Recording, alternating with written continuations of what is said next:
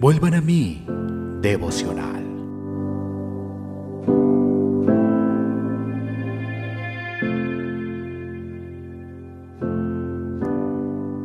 Salmo capítulo 66, versículo 20.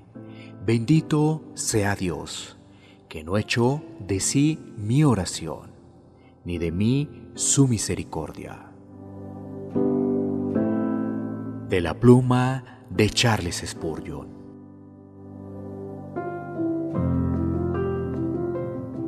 Al revisar el contenido de nuestras oraciones, si lo hacemos con sinceridad, no debe llenar de asombro que Dios, aunque siquiera una vez, nos haya respondido.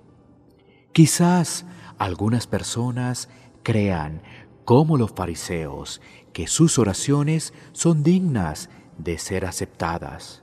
Pero un verdadero cristiano, espiritualmente más consciente en su análisis, llorará por sus oraciones y, si le fuera posible, las reiteraría para hacerlas con más seriedad y de todo corazón.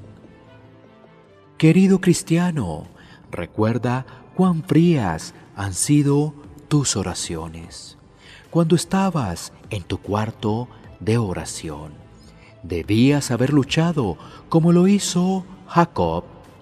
En cambio, tus peticiones fueron pocas y débiles. Muy lejos de aquella fe humilde, confiada y perseverante que clama, no te soltaré hasta que me bendigas.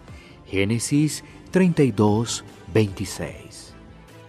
Sin embargo, no resulta asombroso que Dios no solo haya escuchado, sino que también haya respondido.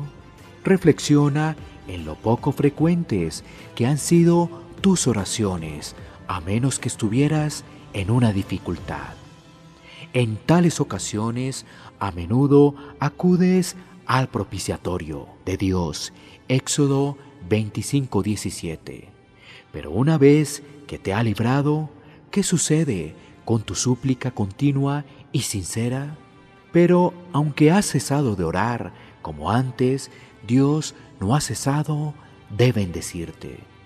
Cuando has descuidado su propiciatorio, Él no lo ha abandonado, porque las brillantes luces de su gloria, Shekinah, siempre han permanecido visibles entre las alas de los querubines.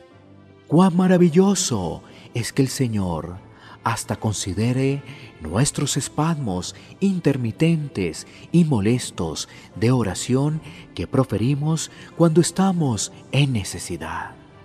Qué asombroso es nuestro Dios que escucha las oraciones de los que acuden a Él cuando tienen necesidades y deseos apremiantes, pero que los descuidan cuando reciben una bendición. Aquellos que se acercan a Él cuando se sienten obligados a hacerlo, pero que casi se olvidan de hablarle cuando sus bendiciones son abundantes y pocas sus tristezas. Que su bondad llene de gracia al escuchar tales oraciones.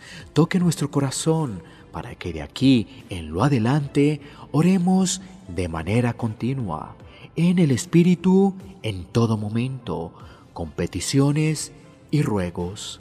Efesios capítulo 6, versículo 18.